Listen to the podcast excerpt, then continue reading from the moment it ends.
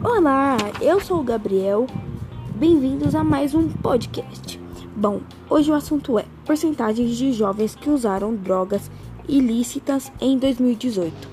Entre entrevistados pelo, pelo site hojeendia.com.br, 7,3% disseram ter experimentado algum tipo de droga ilícita, como maconha, cocaína, crack, cola, lolô, lança-perfume e êxtase. Desse total, 2% tinham menos de 13 anos.